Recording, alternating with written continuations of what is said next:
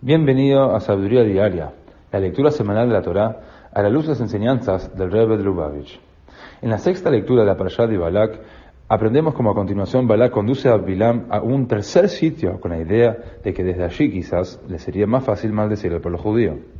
Bilam se encontraba a punto de proferir su maldición cuando al punto se puso a observar cómo era el campamento del pueblo judío. Distinguió, en primer lugar, que los judíos estaban organizados en tribus, lo que era únicamente posible porque habían sido fieles en sus matrimonios. Segundo, las carpas estaban dispuestas de forma tal que nadie podía ver por accidente el interior de la carpa de otra familia. El cuidado por los detalles presente en la conducta modesta del pueblo judío impresionó tanto a Bilam que por su propia cuenta, en vez de maldecirlos, los bendijo. Como dice el versículo, Matobu Israel. Dijo Bilam, cuán buenas son tus tiendas, Jacob, y tus campamentos, Israel.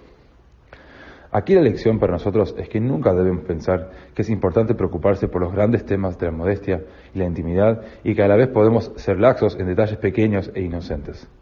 Todos los detalles, hasta los más pequeños, son importantes, al punto tal de transformar una maldición en bendición o una situación maldecida en otra bendecida. Para que no pensemos que la atención por los detalles relativos a la modestia es un requisito en nuestro comportamiento cotidiano, pero no en situaciones temporarias, como cuando estamos de vacaciones, vemos aquí que el enorme poder de los pequeños detalles de la conducta modesta quedó demostrado precisamente cuando nuestros antepasados vivían en tiendas, sus hogares temporarios en el desierto. Shabbat Shalom.